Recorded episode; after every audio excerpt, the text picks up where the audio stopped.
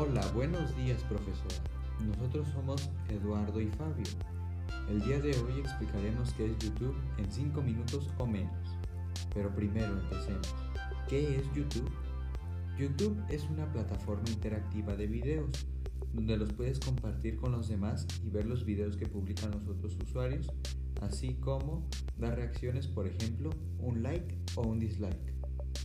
Dado que es una plataforma que a día de hoy tiene 2 billones de usuarios y muchos de ellos viven de esto generando ingresos por los anuncios, tiene una gran historia que contaremos hoy.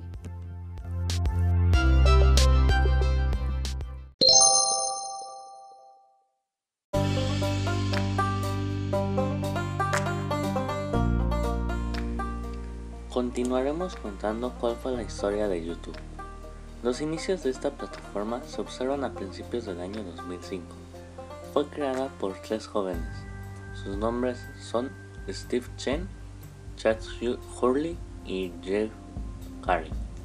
Ese mismo año salió el primer video creado por Joe. Ese video se llama Me at the Zoo y fue publicado el 23 de abril de 2005. En el año 2006, los creadores vendieron YouTube a Google, haciendo a YouTube más exitoso.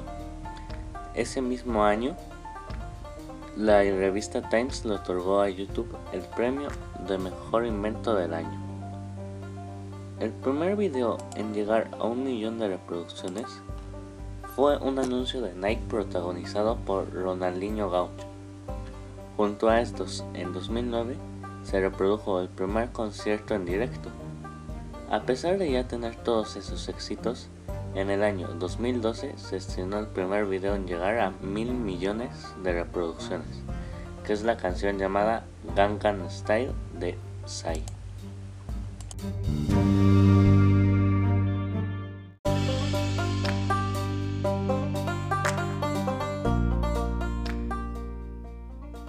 Continuaremos con la historia de YouTube.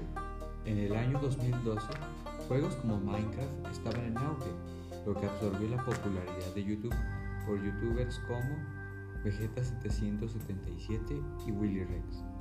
Durante esta época también florecieron otros canales como PewDiePie, que es el canal que actualmente cuenta con más suscriptores, así como empezó su auge con los videojuegos de todo tipo, desde shooters hasta sandbox pero su momento de mayor esplendor fue en el año de 2014-2015, cuando todo el mundo veía los gameplays de Fernando que era la mayor tendencia en ese momento.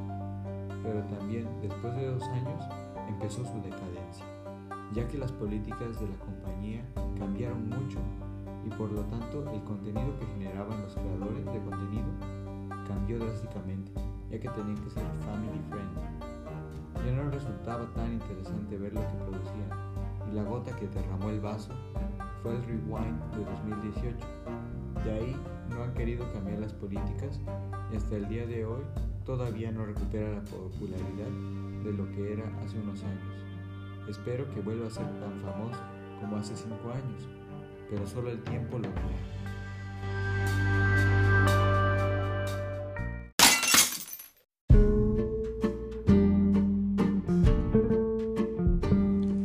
Lamentablemente ahora existen plataformas de streaming que han llegado a igualar a YouTube, pero esta plataforma fue la primera en proporcionar que se suban videos en línea. Con esto acabamos el podcast. Tengan un excelente día y hasta la próxima. Adiós.